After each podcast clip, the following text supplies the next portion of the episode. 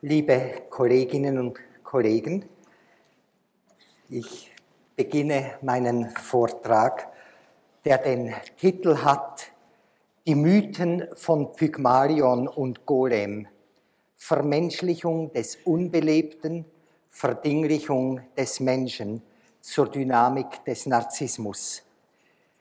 Diese vier Vorlesungen über diese letzten Tage beschäftigten sich vor allem mit den lange wirkenden Folgen schwerer psychischer Traumatisierung. Nicht als statisch verstandene Schäden, sondern als dynamische Vorgänge der Konfliktbewältigung.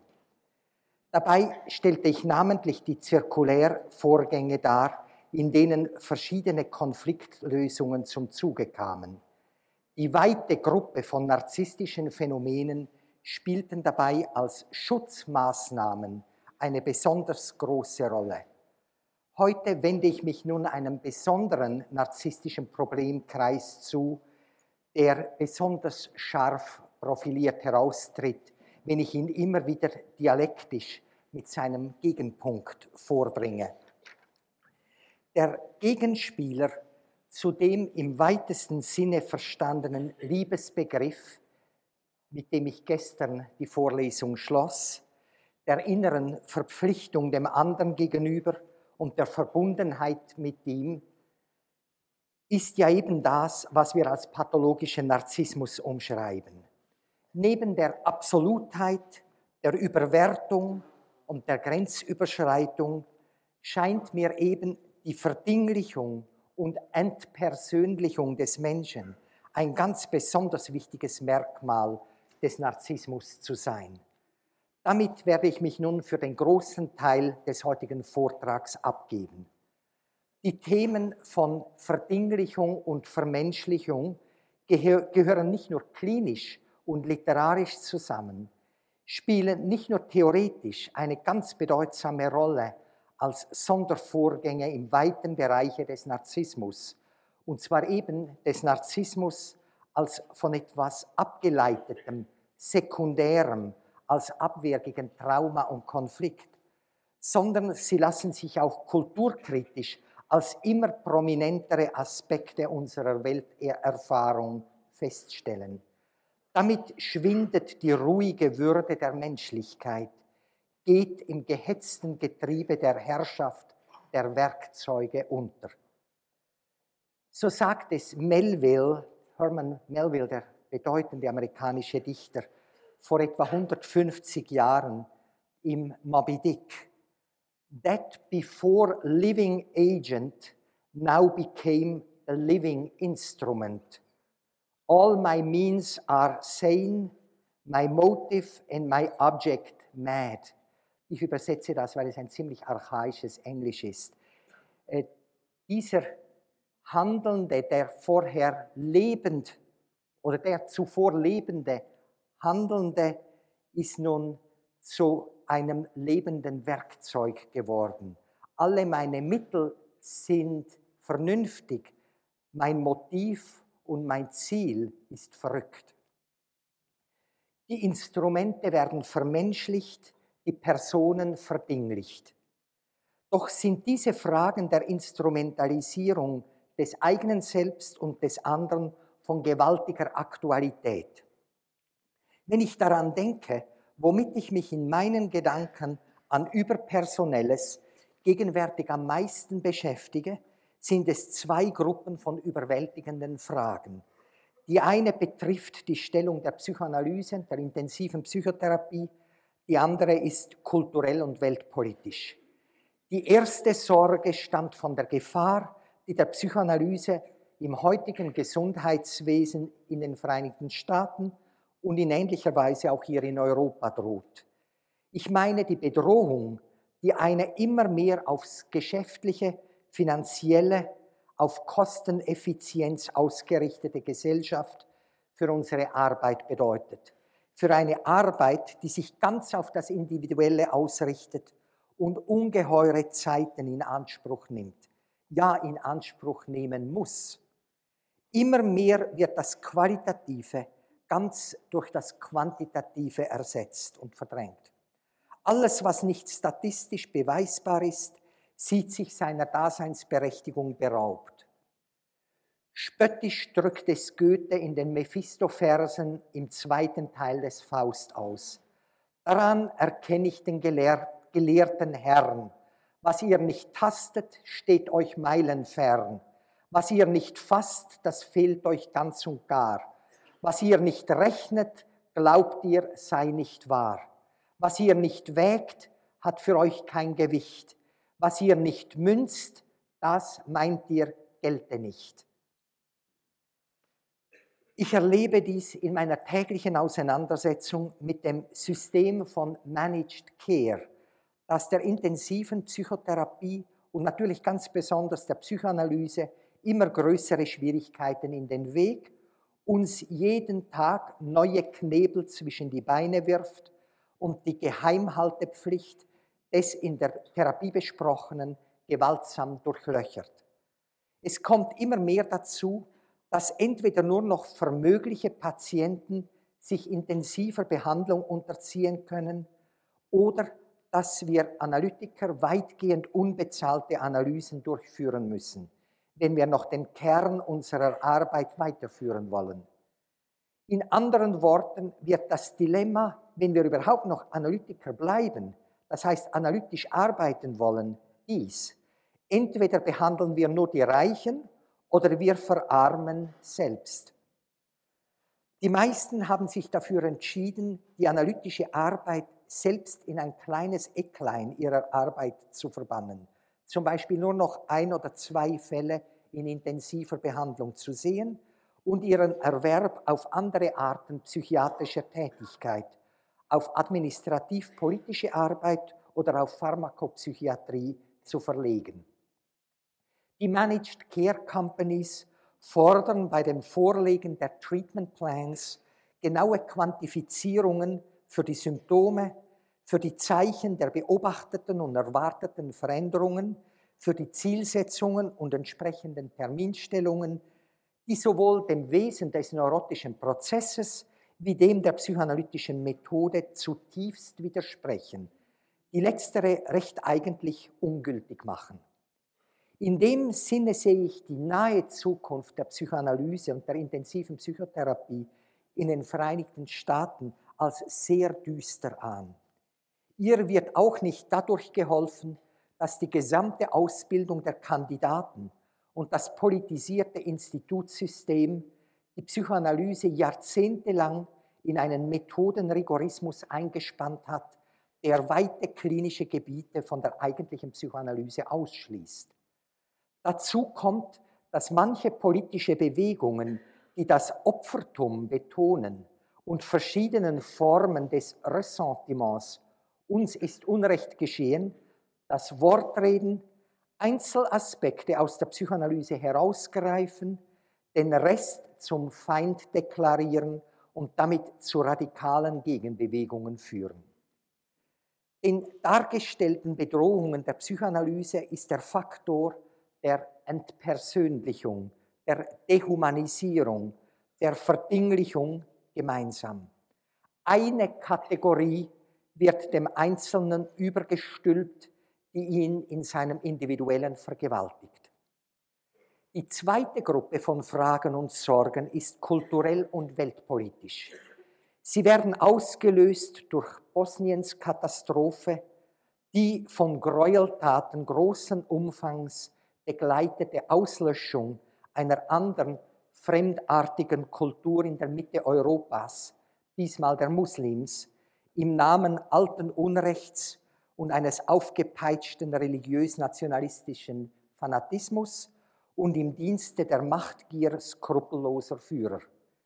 Es handelt sich um einen fanatischen Fundamentalismus, der sich zurzeit mehr oder weniger mächtig in allen Religionen als mörderische Macht kundgibt und zumeist mit einem mythischen Nationalismus verschmolzen ist.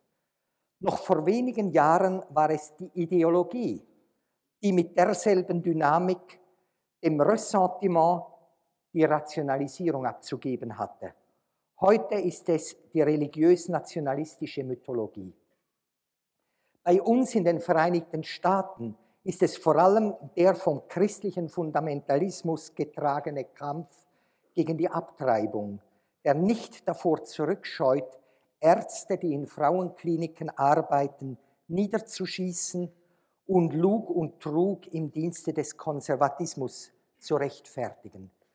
Parallel dazu beachten wir, beobachten wir auf dem Boden von Demütigung den virulenten Antisemitismus und ähnlichen Hass gegen Asiaten bei den Black Muslims und bei rechtsextremi rassistischen Rechtsextremisten.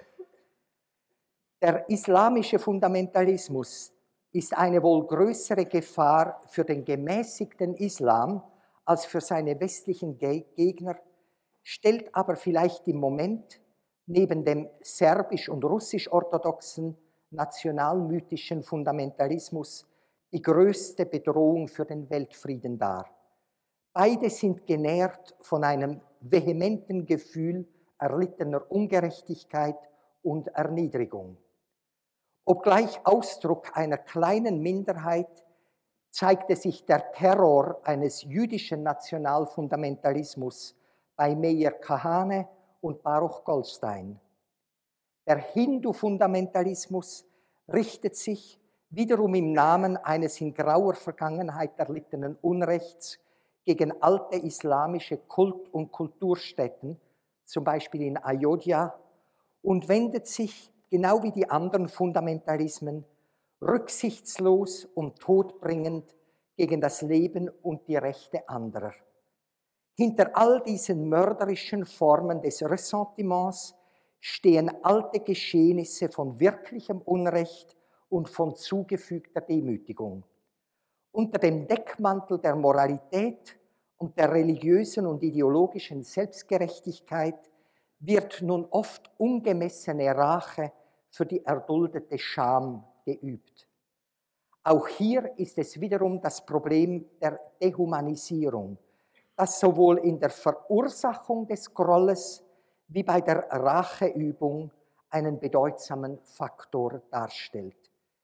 Ich möchte nun diese Gedankengänge mit der Hilfe mehrerer Mythen vertiefen. Ich beginne ganz kurz mit einer kleinen Vignette aus einem Fall, den ich hier ausführlicher in der Vergangenheit und sehr eingehend im dritten Kapitel des Masochismusbuches dargestellt habe.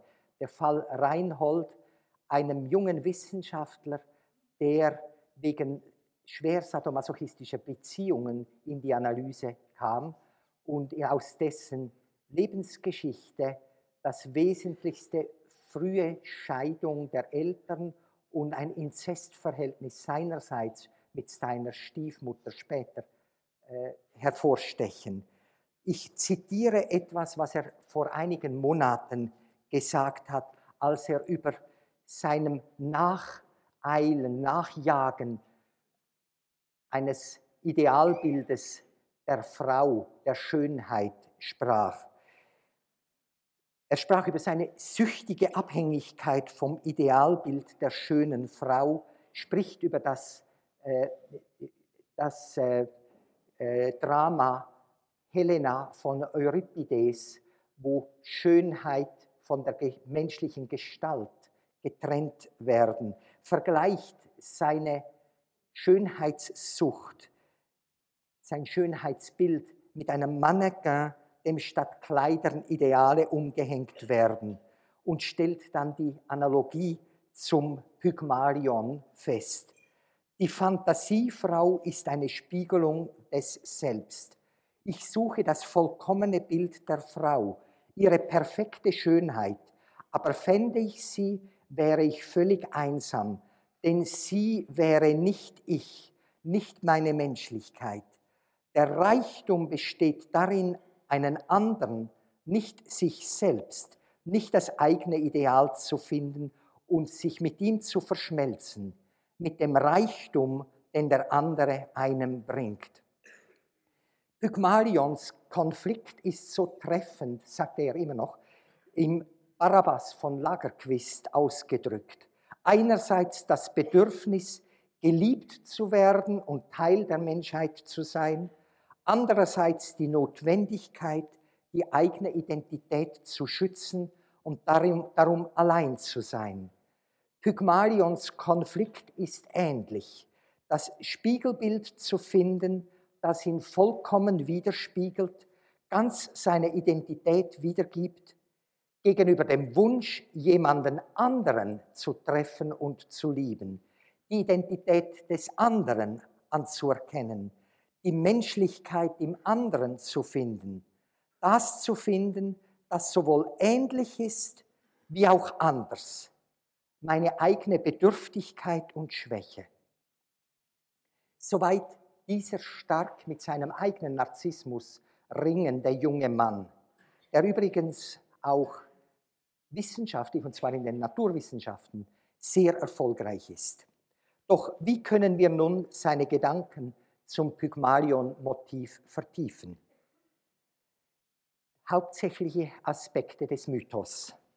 Der Pygmalion-Mythos, wie er bei Ovid geschildert und dann in unzähligen Varianten in der westlichen Kulturtradition weiter ausgeformt wurde, besteht kurz gesagt in der Sage vom keuschen Bildschnitzer Pygmalion, der vor jeder Frau zurückgescheut war. Doch schnitzte er aus Elfenbein das Bildnis einer vollkommenen Jungfrau. Mehr und mehr verliebte er sich in sie und flehte schließlich die Göttin Venus an, ihm eine Frau wie diese zu schenken. Das Wunder geschieht, die Statue belebt sich, wird ihm zur Gattin und gebiert ihm eine Tochter, Paphos. Mehrere Grundgedanken werden durch den Pygmalion-Mythos angeregt. Erstens ist es die, die, Idee von der Überschreitung einer grundlegenden Grenze, nämlich der zwischen Unbelebtem und Belebtem und damit von der Personifizierung des Unpersönlichen. Diese mythisch ausgetragene Vorstellung, die so wichtig für die menschliche Natur ist, bildet indes überhaupt die Grundlage für Ovids Metamorphosen. Beginnt der Dichter diese doch mit der programmatischen, programmatischen Feststellung. Es ist meine Absicht, von Gestalten zu berichten, die sich zu neuen Körpern wandelten.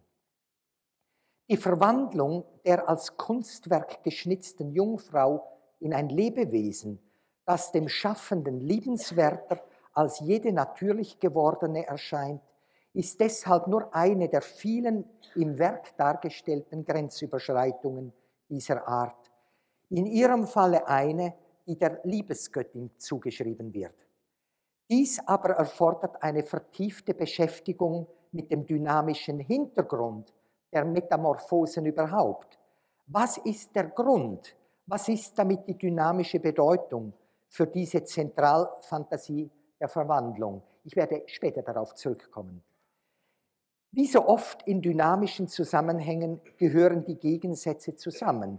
Das heißt, dass wir zweitens an das Gegenbild und den gegenteiligen Vorgang denken müssen, an das Geschehen der Dehumanisierung des Seelischen, der Instrumentalisierung des Persönlichen und damit an den Konflikt zwischen beiden oft gleichzeitigen Bestrebungen, dem Wunsch, das Unbelebte zu animieren und dem gegenläufigen, doch ihm verbundenen Wunsch, den Mitmenschen zum Werkzeug zu entwerten, ihn zu missbrauchen. Es sind zwei Seiten im Grunde des Narzissmus. Die idealisierende Überwertung des anderen, die grandiose Entwertung des anderen zum bloßen Werkzeug. Drittens ist es die Idee von der Beseelung dessen, was man selbst geschaffen hat.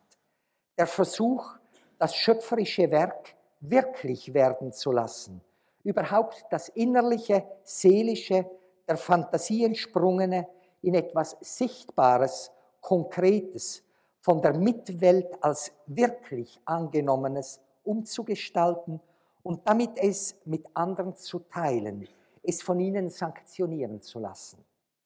Viertens erweckt es den Gedanken an die Vergöttlichung eines Teiles des Selbst, die magische Verwandlung des Unbelebten, des von einem Selbstgestalteten, nicht nur in lebende Wirklichkeit, sondern in etwas Idealisiertes, Übernatürliche, Übernatürliches, Vergöttlichtes und Vergöttertes.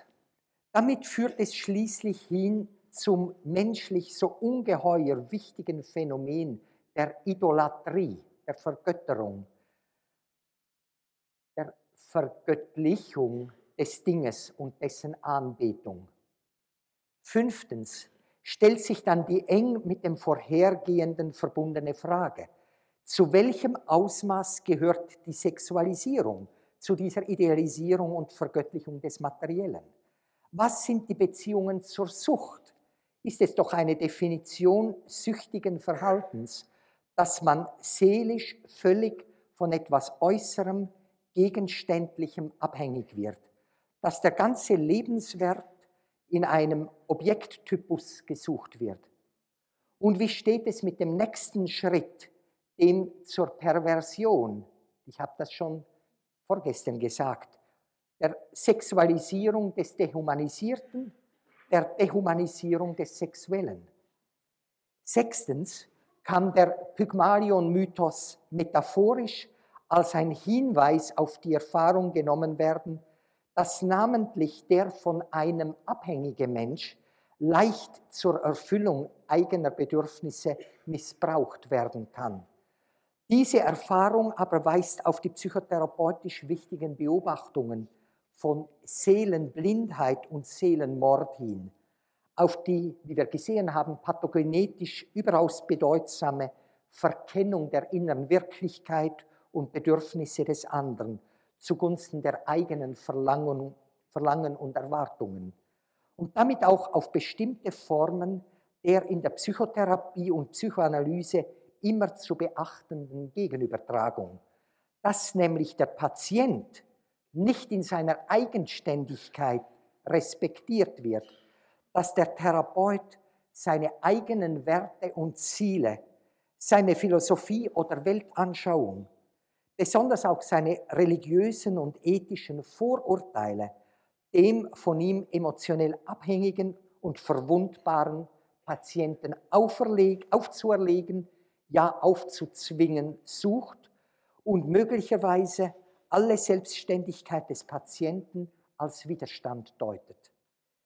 In vertiefter Form handelt es sich mithin um ein ganz bestimmtes Gegenübertragungsmuster in der analytischen und vielleicht noch mehr in der psychotherapeutischen Behandlung schwerkranker, besonders psychotischer Patienten. Die Rettungs- oder Erlösungsfantasie sowohl in Form der Teilnahme am Schöpferischen in der Behandlung, im Positiven, wie in Form des erotischen oder aggressiven Ausagierens im Negativen, Gefährlichen. Siebtens, suggeriert der Mythos, jedenfalls mir, Gedanken an eine psychoanalytisch zentrale Fantasie, die von der Verdoppelung des Selbst, über die wir gestern sehr viel gehört haben, namentlich in Gestalt des idealisierten anderen. Ein Sonderfall davon ist ein uns wohlbekanntes pathologisches Phänomen, die süchtige Hingabe, ja Hörigkeit gewisser Patienten an einen Partner der ganz als Bild geliebt, doch mit Schrecken in seiner realen Begrenztheit und Unvollkommenheit erfahren und abgelehnt, ja gehasst wird. Das gesuchte Bild der Vollkommenheit wird manchmal in unablässiger Abfolge einem Partner nach dem anderen übergestülpt oder aber eine Gestalt wird mit einer Zähigkeit festgehalten obwohl sie nur noch ganz ungenügend jenem inneren Bild entspricht. Dies geschieht scheinbar trotz der mit der unglücklichen Bindung einhergehenden Quälerei, doch wirklich gerade dank dieser Gebundenheit an das Leiden daran. Achtens ist dieses Thema des verdoppelten Selbst immer verknüpft mit dem der doppelten Wirklichkeit überhaupt und damit dem des zerbrochenen, gespaltenen, vielfachen Realitätserlebens. Neuntens und letztlich enthält der umgreifende Zusammenhang der Pygmalion-Geschichte schließlich die Idee von der sowohl gestaltenden und umwandelnden wie auch verheerenden Macht der Aphrodite Venus, also der ungezügelten sexuellen Leidenschaft mit ihrer grenzenauflösenden Zielhaftigkeit und Wirkung. Dabei ist es insbesondere die gefährliche Sexualität der Frau, ihre Verführerischkeit und sexuelle Unersättlichkeit, die Ungezügeltheit der weiblichen Begierde, die bei Ovid, als Fantasie natürlich, den unmittelbaren Hintergrund der Pygmalion-Geschichte ausmacht. Das bringt uns nun zum breiteren Zusammenhang, den Metamorphosen des Ovid. Dieses Werk stellt eine gewaltige Synthese des Weltbildes der Antike dar. Nicht nur ihrer Mythologie, sondern ihrer Ethik und ihres Erlebens überhaupt. Übrigens hatte dieses Werk einen gewaltigen Einfluss für das ganze Abendland.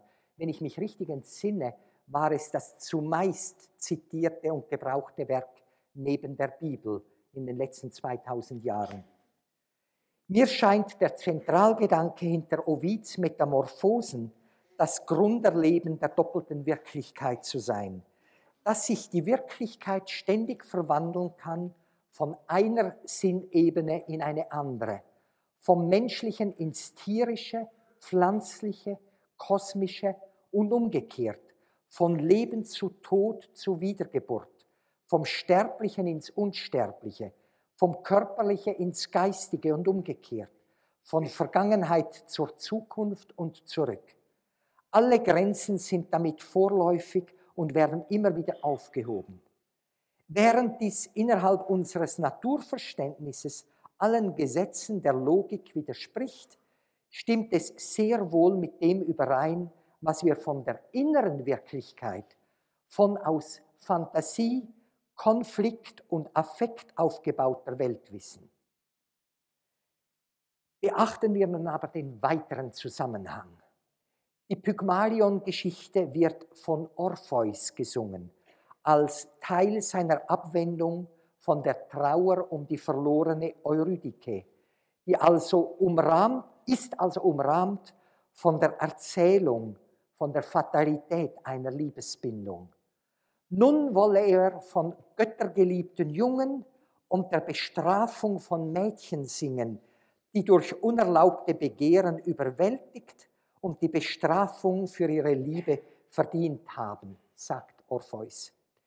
Letztlich führt diese sexuelle Leidenschaft zur Aufhebung aller Schranken, ganz besonders der Tötungs- und Inzestschranke, also genau zu dem, was die Psychoanalyse unter dem dynamisch zentralen Ödipus-Komplex versteht.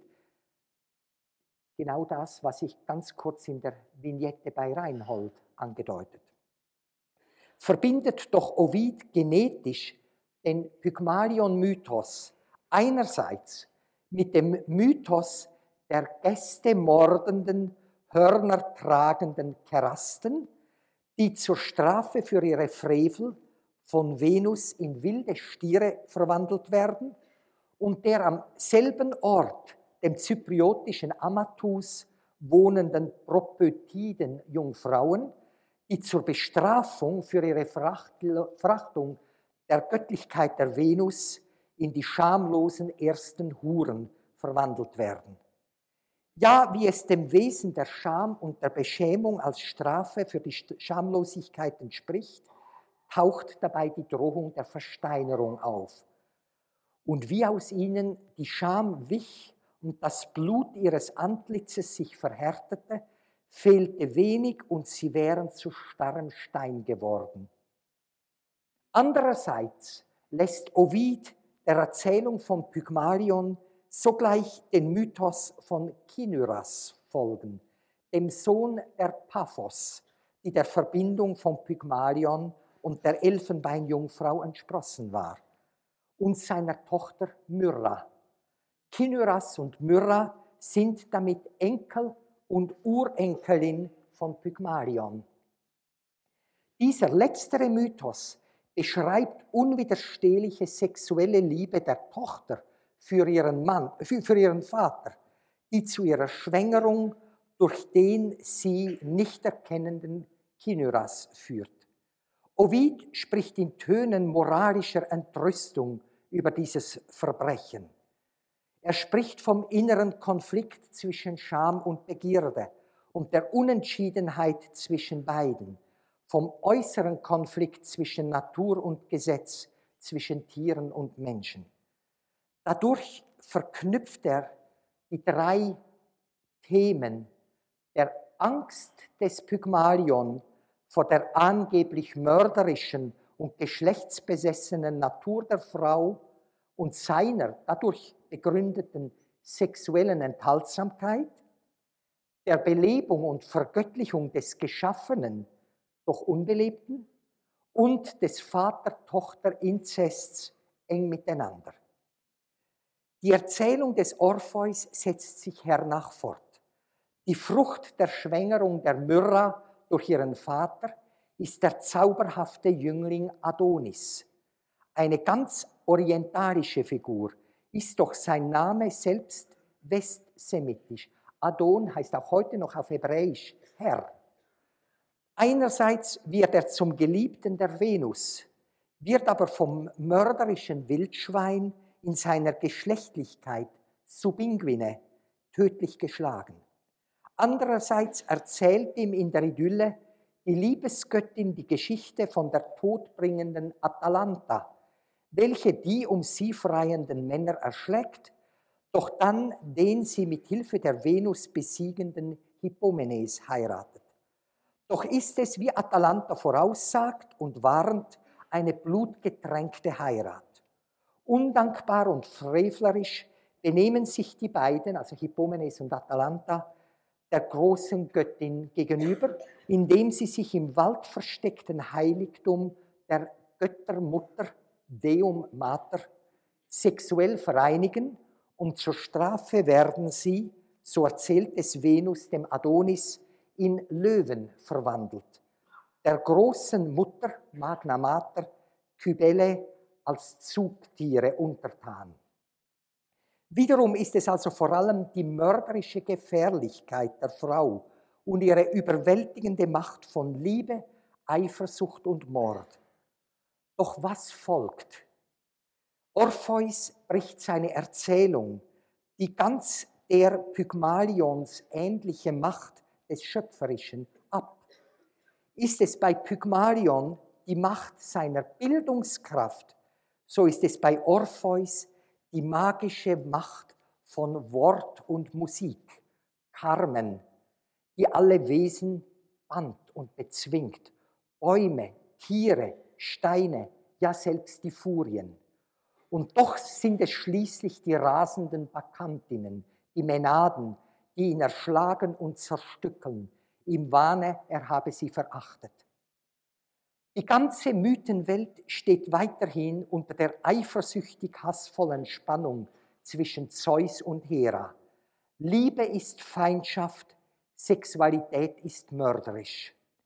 Hinter so vielen der Leiden der Menschen steht die mörderische Eifersucht der Frau, besonders die unglaubliche Grausamkeit und Rachsucht der Juno oder Hera.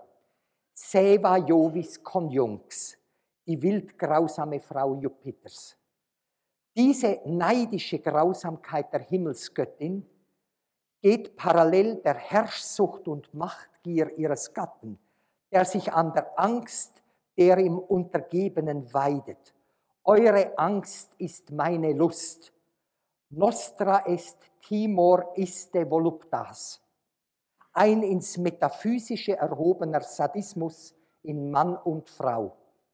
Alle Gestalten der Macht, vorab alle Götter und Göttinnen, zeigen eine ungezügelte Kränkbarkeit, was wir heute narzisstische Verletzlichkeit nennen würden eine überaus große Schambereitschaft, gekoppelt mit einem brennenden Ressentiment, Animus.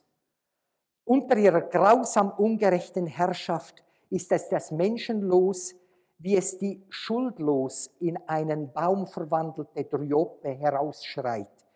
Ich erleide Strafe, ohne dass ich mich vergangen habe. Patior sine crimine hönam. Hiobs Klage gleich. Erweitern wir den Rahmen noch mehr und beziehen nun das gesamte Werk der Metamorphosen mit ein. Was sind die Anlässe der Verwandlung? Ich sehe vor allem zwei große Gruppen. Trauma und Verfehlung.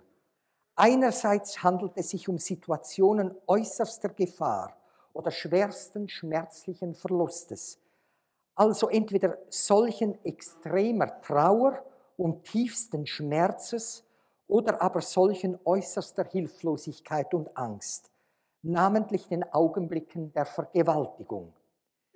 In diesen Fällen bedeutet die Verwandlung, also die Fantasie von der doppelten Realität und dem doppelten Selbst, Schutz und Trost, eine letzte Hilfe gegen eine überwältigend traumatische Gegenwart. Mithin etwas, mit dem wir klinisch sehr wohl vertraut sind. Andererseits sind es Verbrechen und Handlungen arroganten Übermutes und Frechheit, Grausamkeit oder verwegenen, ja verzweifelten Trotzes gegen die Willkür einer der Götter.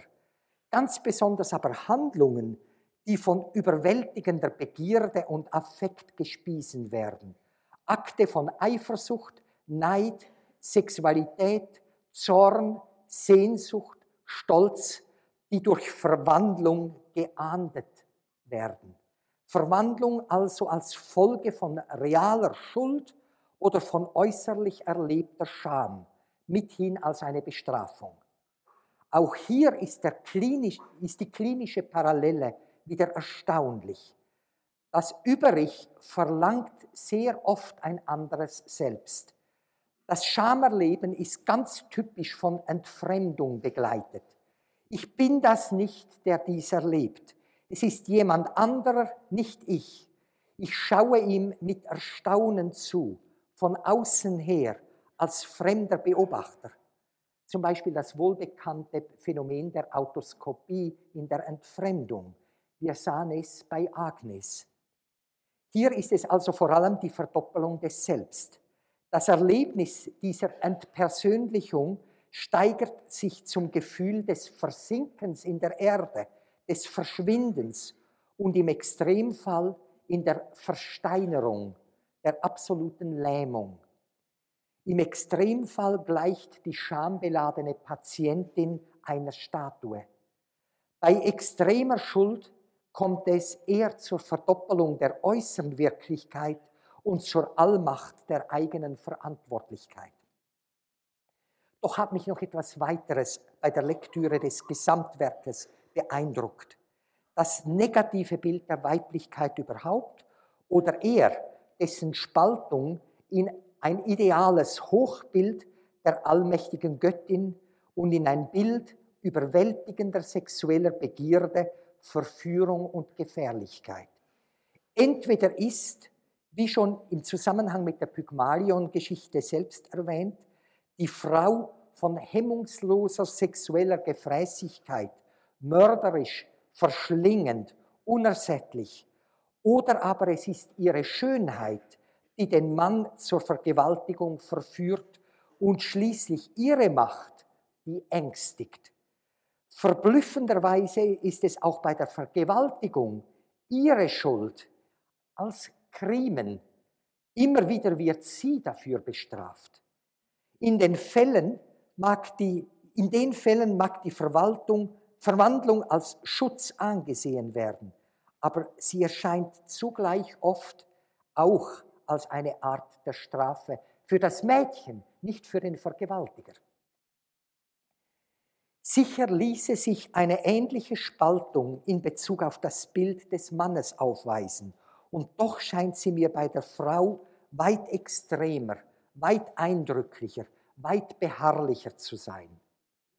In diesem Zusammenhang lässt sich daher der Pygmalion-Mythos als Abwehr gegen die heterosexuelle Intimität auf Seiten des Mannes als Angst vor der wirklichen Natur der Frau verstehen, nämlich als Ausweg in eine das selbst widerspiegelnde Idealfigur, die keiner richtigen Frau, keines richtigen Geschlechtsverkehrs, keiner wirklichen weiblichen Schamhaftigkeit bedarf. Das, was wir psychoanalytisch als eine narzisstische Abwehr bezeichnen würden. Im Zusammenhang mit dieser narzisstischen Thematik ist es übrigens auch interessant, dass die Gestalt des Narzissos, des Narcissos oder Narzissus selbst die Frucht einer Vergewaltigung ist, nämlich der Nymphe Liriope durch den Flussgott Kephisos. Die Liebe zum eigenen Idealbild der Spiegelung im Wasser bei Narzissos gefolgt von der eigenen Entpersönlichung und Entleiblichung, wird hiermit hingestellt als Folge der traumatischen Herkunft und der Flucht vor dem Weiblichen überhaupt, der Echo. Das Wesentliche ist dann, den Schatten für das Körperliche, das Ideale für die Substanz zu halten. Spem sine corpore amat corpus putat esse quod umbra est. Also er liebt die Hoffnung ohne Körper. Er glaubt, es sei Körper, was doch nur Schatten ist. Ganz ähnlich wandelt sich unter der Hand des Pygmalions und der Wunderwirkung der Venus die Gestalt des selbstgeschaffenen Bildes in die des geliebten anderen. Eine Fantasieumwandlung, die hier als Wirklichkeit geschildert wird. Quasi die genaue Gegenläufigkeit zum Szenario des Narzissus-Mythos. Beim letzteren, beim Narzissmus, entwickelt sich die Angst vor dem Weiblichen zur Entkörperlichung. O utinam a nostro se cedere corpore posse. O, dass es doch möglich wäre, von unserem Körper uns zu trennen. Und zum Schluss Nusquam corpus erat. Nirgendwo war ein Körper, war der Körper. Während bei Pygmalion sich das unbelebte Elfenbein zum Belebten wandelt, mit genau der antithetischen Behauptung, corpus erat, saliunt temptate pollice venae. Also es war Körper. Es erheben sich die Venen, die von dem Daumen betastet worden waren, mit den verheerenden Folgen, die ich schon erwähnt. Mir scheint, dass die Verwandlung, die in Ovids Werk im Mittelpunkt steht, eine Sonderform der Kernfantasie des doppelten Selbst ist und dass der Pygmalion-Mythos die Herausstellung und Wirklichwerdung des idealen anderen als eines projizierten Teils des Selbst eine Extremform jener Verdoppelung darstellt. Doch ist der Hintergrund für diese Thematik noch bedeutsamer und weiter zu verstehen. Zu einer durchgehenden Philosophie wird die Weltschau der radikalen Verwandlungsfähigkeit in der im letzten Buch der Metamorphosen ausführlich und mit besonderer Überzeugungskraft wiedergegebenen Rede des Pythagoras erhoben. Ich sehe diesen Passus als zentral für die Wertphilosophie Ovids. In vielen Weisen heißt es denn in dieser Passage, alles verwandelt sich, nichts vergeht, omnia mutantur, nihil interit. Nichts bleibt, wie es war, noch behält es dieselben Formen bei, und doch wahrt es seine Identität. So bleibe sich die Seele immer gleich, behaupte ich, doch begebe sie sich in mannigfache Gestalten. Nichts gibt es im ganzen Erdkreis, das Bestand hätte. Alles fließt und jedes Wesen bildet sich als wandelnde Form. Doch innig damit ist eine Lehre verknüpft, die die Schonung des Lebens, die Ehrfurcht vor dem Leben, der Natur überhaupt und der Wohlfahrt der anderen Lebewesen vertritt. Vor allem verlangt sie, ohne dabei im Allgemeinen asketisch zu werden, die völlige Enthaltsamkeit vom Fleischgenuss, und den Schutz und die Achtung vor den Haustieren, deren Arbeit wir uns bedienen, wie auch der Sorge für die wilden Tiere. Außer zum Selbstschutz sollen auch diese nicht getötet werden. Damit beginnt die Rede des Pythagoras, damit endet sie. Als erster kämpfte er dagegen, dass Tiere zum Essen aufgetischt würden. Hütet euch davor, ihr Sterblichen, eure Körper mit versprecherischen Gerichten zu besudeln. Welch Vergehen ist es, dass die Eingeweide sich mit Eingeweiden vollspeichern, dass sich der gierige Körper vom verzehrten Leichnam mäste und dass man lebe, indem man das eigene Leben durch den Tod eines anderen Lebewesens unterhalte.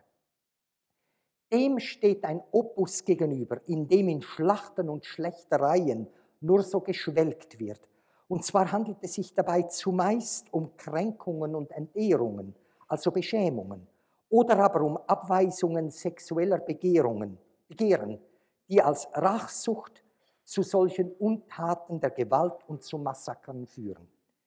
Dies scheint mir denn eine Grundantithese des Werkes der Metamorphosen des Ovid zu sein.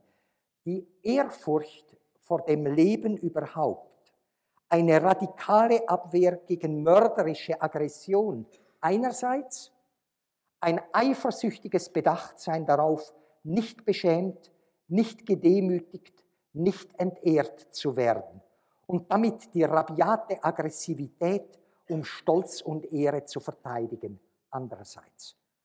Eine Wertorientierung, die sich ganz auf die Beschützung der Integrität des Lebenden überhaupt richtet, steht einer anderen gegenüber, die ganz der Wahrung der eigenen Ehre gewidmet ist.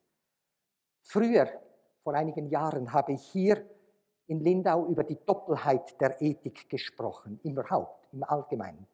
Die Schuldskala bei der es um den Schutz der Wohlfahrt des anderen und damit der mitmenschlichen oder mitweltlichen Beziehung und die Schamskala, bei der es sich um Respekt für das eigene Selbst handelt. Das ganze Werk lebt von diesem Konflikt und innerer Konflikt ist überhaupt immer wieder mit großer Gewalt geschildert. Es scheint mir, dass das ganze Werk der Metamorphosen unter dieser Doppelheit verstanden werden kann, als grundsätzlicher Wertkonflikt, der dadurch gelöst wird, dass der unheimliche Schmerz und die anscheinend unheilbare Trauer, die durch jene vor allem in der Beschämung begründete Aggression verursacht wird, durch eine Philosophie der Unsterblichkeit durch Verwandlung und der Aggressionsvermeidung behoben werden sollen. Erstaunliche Parallelen könnten in dieser Sicht zwischen dem Hauptwerk Ovids und den Erzählungen Kafkas gezogen werden. Nicht zuletzt auch zwischen der Verwandlung Gregor Samsas und den Metamorphosen. Doch die Wandelbarkeit der Identität überhaupt und das Verfließen von Belebtem und Unbelebtem kennzeichnen auch die anderen Werke Kafkas. Übrigens auch die Werke von Selma Lagerlöf könnten gegen diesen Hintergrund untersucht werden. Das weist nun hinüber zum Mythos von der Erschaffung eines künstlichen Menschen in der jüdischen Tradition, des Golems. Ein sofort in die Augen springender Punkt der Pygmalion-Erzählung ist die Gleichsetzung von künstlerischer Gestaltung mit der Erschaffung menschlichen Lebens demnach ein dem geschlechtlichen Zeugungsakt analoger, doch ins Mythische erhobener Vorgang, der seinerseits seinen Niederschlag fand in der biblischen Schöpfungsgeschichte wie in vielen anderen kosmogonischen Mythen. Engen wir aber dieses mythische Element ein auf die Schaffung eines Menschen durch die schöpferische Kraft einer Persönlichkeit, so denken wir neben dem Pygmalion-Mythos an die Sage vom Golem. Der Name Golem gewinnt die uns wohlbekannte Bedeutung erst im Mittelalter. Ursprünglich ist es ein ungewöhnliches biblisches Wort mit der Bedeutung formloses Embryo. Im Talmud wird Golem im Sinne eines dummen, dumpfen, taktlosen Menschen gebraucht. Zum Beispiel in einer berühmten und oft zitierten Stelle der Sprüche der Väter, der Keavot aus denen ich schon gestern zitiert. Sieben Dinge finden sich beim Golem, beim Ungebildeten, und sieben beim Weisen, Chacham. Der Weise spricht nicht vor einem, der größer als er an Weisheit und Alter ist. Er fällt einem anderen nicht ins Wort. Er überstürzt sich nicht zu antworten. Er fragt sachlich und antwortet richtig. Er sagt das Erste zuerst und das Letzte zuletzt. Von dem, was er nicht gehört hat, sagt er, er habe, ich habe es nicht gehört. Und er stimmt der Wahrheit zu. Das Gegenteil findet sich beim Golem. Es ist wohl nicht gesucht, im Golem hier etwas, was unserem Narzissmusbegriff entspricht, zu erkennen. Tatsächlich findet sich aber im Talmud eine Stelle, wo der spätere Mythos erscheint, freilich ohne den Gebrauch des Golem-Begriffes, und zwar im Band Sanhedrin 65, im Anschluss an Erörterungen der Verbote von Zauberei und Totenbeschwörung. Rava sagte, wenn die guten Menschen, die gerechten Zadike, es wollten, könnten sie die Welt erschaffen. Heißt es doch bei Jesaja, denn es sind eure Übertretungen, die zwischen euch und eurem Gott unterschieden haben. Rava erschuf einen Menschen und sandte ihn zu Rabbi Sira. Er sprach zu ihm, aber er antwortete nicht. Darauf sagte Rabbi Sira, du kommst von den Chabaraya. Kehr zurück zu deinem Staube. Chabaraya heißt auf Aramäisch sowohl die akademischen Kollegen wie die Zauberer, die Magier. Keine üble, üble Doppeldeutigkeit fügt Scholem bei.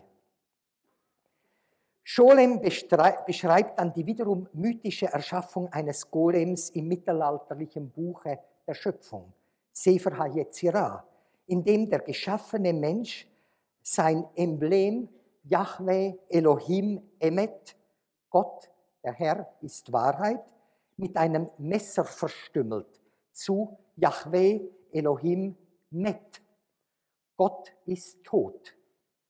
Scholem kommentiert, es ist schon einigermaßen bemerkenswert, dass Nietzsches berühmter Ausruf Gott ist tot zuerst in einem kabbalistischen Text als eine Warnung vor der Golem-Schöpfung auftaucht.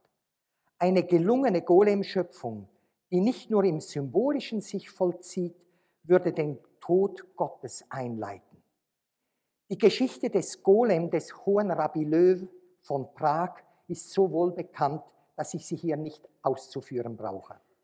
Was mich aber in dieser historischen Entwicklungslinie besonders interessiert, ist der Unterschied zwischen der Golem-Sage und dem Pygmalion-Mythos. Der entscheidende Vorgang in der Menscherschaffung beim Ersteren, beim Golem, ist die Einfügung des genauen Wortes, des Gottesnamens durch den Wissenden, den Herrn des Namens, den Baal Shem oder Baal Shem Tov, in den Mund des Lehmklotzes, Golem. Es ist die Macht des genauen Wortes, des Shem Hameforash, also des Symboles, die zauberkräftig Leben zeugt. In der griechisch-lateinischen Geschichte hingegen ist es der Bildschnitzer, der eine sichtbare Form erschafft und durch Opferriten das Schlachten der jungen Kühe, übrigens auch doppeldeutig, junge Kühe, Juvenke bedeutet auch junge Mädchen, deren Belebung herbeiführt. Hier ist es die Macht des Bildes, des Simulacrum oder im Griechischen des Eikon.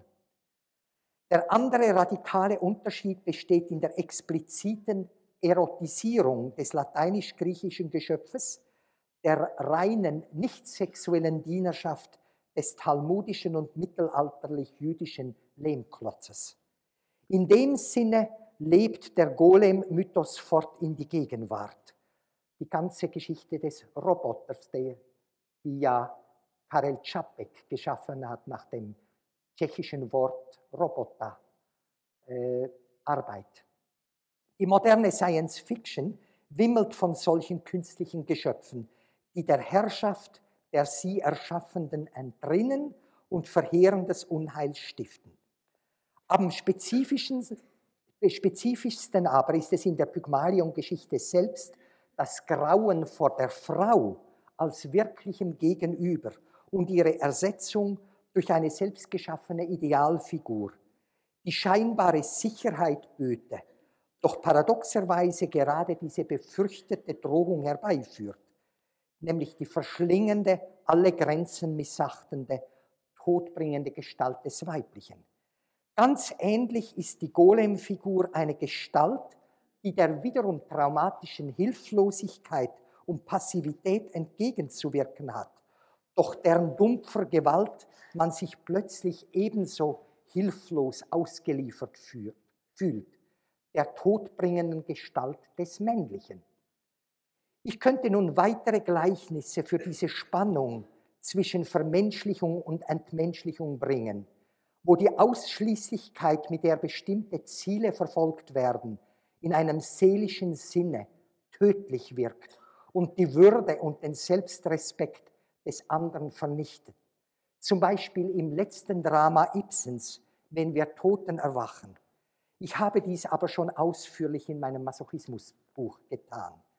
Stattdessen verschiebe ich nun zum Schluss der Vorlesung den Fokus auf ein anderes Merkmal des Narzissmus, auf die Absolutheit alles Erlebens und damit auf das globale Entweder-Oder.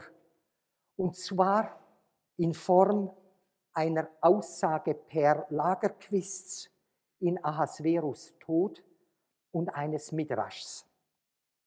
Im ersten kommentiert Lagerquist darüber, dass die Absolutsetzung der Werte bloß verfälsche, was wirklich göttlich ist.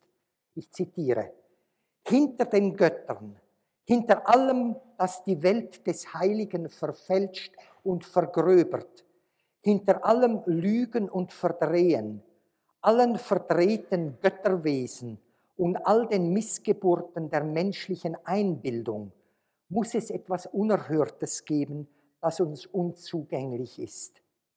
Ja, Gott ist, was uns vom Göttlichen scheidet, was uns verhindert, aus der Quelle selbst zu trinken. Vor Gott beuge ich meine Knie nicht, an der Quelle will ich gerne meine Knie beugen. Soweit Lagerquist. Und nun zu einem besonders tiefsinnigen Midrash zum Klagelied, Midrash Echarabba, den wir den Toleranz-Midrash nennen können. Übrigens stammt der Midrash aus dem sechsten Jahrhundert unserer Zeitrechnung und wurde wahrscheinlich in Babylonien verfasst. Er steht im Zusammenhang mit der Klage über den Fall des Tempels und die Scham und Verachtung, Usha Uklima Israels, die Massaker der Kinder und die Verjagung der Eltern, denen das Volk verfallen war. Die Engel, Abraham, Isaac, Jakob, Moses, alle treten sie vor Gott, um Klage und Anklage zu erheben gegen die Leiden, die Verwüstung und Erniedrigung. Jetzt zitiere ich direkt. In dem Augenblick springt Rachel vor den Heiligen und sagt, Meister von Himmel und Erde, offenbar ist es vor dir, dass Jakob, dein Knecht, mich übermäßig liebte und um meinetwegen meinem Vater sieben Jahre lang diente. Und als diese sieben Jahre sich vollendeten und die Zeit meiner Hochzeit zu meinem Mann gekommen war, gesann sich mein Vater, mich bei meinem Mann zugunsten meiner Schwester auszutauschen. Es wurde mir aber sehr schwer, als mir dieser Plan bekannt wurde, und ich vertraute ihn meinem Manne an und vereinbarte mit ihm ein Zeichen, damit er zwischen mir und meiner Schwester unterscheiden könne und mein Vater mich nicht auszutauschen vermöchte. Doch danach gab ich nach und ertrug meine Sehnsucht ich hatte Mitleid mit meiner Schwester, dass sie nicht zur Schande komme. Und am Abend ersetzte man mich bei meinem Mann mit meiner Schwester. Und ich übergab meiner Schwester alle die Zeichen, die ich mit meinem Manne vereinbart hatte, damit er denken solle, sie sei Rachel. Damit nicht genug. Ich schlüpfte unter das Bett, auf dem er mit meiner Schwester lag. Wenn er mit ihr sprach, schwieg sie, und ich antwortete auf jedes Wort, damit er nicht die Schwester an der Stimme erkennen solle. Ich erwies ihr einen Gefallen und war nicht eifersüchtig auf sie und beschämte sie nicht. Und was bin ich? Ein Wesen aus Fleisch und Blut, Staub und Asche, dass ich nicht eifersüchtig war in meiner Not und sie nicht der Scham und Schande preisgab. Und du, König des Lebens und des Seins, warum solltest du eifersüchtig sein über den Götzendienst, dem doch keine Wirklichkeit zukommt? Und meine Kinder in die Verbannung senden, dass sie durch das Schwert getötet werden und dass die Feinde mit ihnen nach Gutdünken verfahren. Es ist ein gewaltiges, aus uralter Vergangenheit herüberklingendes Manifest gegen den Narzissmus. Seine Überwindung trotz schwerster Traumatisierung.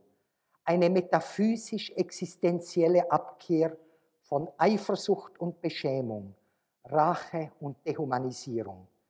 Es ist der Appell an eine umfassende Gerechtigkeit, der sich zu unterwerfen Gott selbst aufgerufen wird.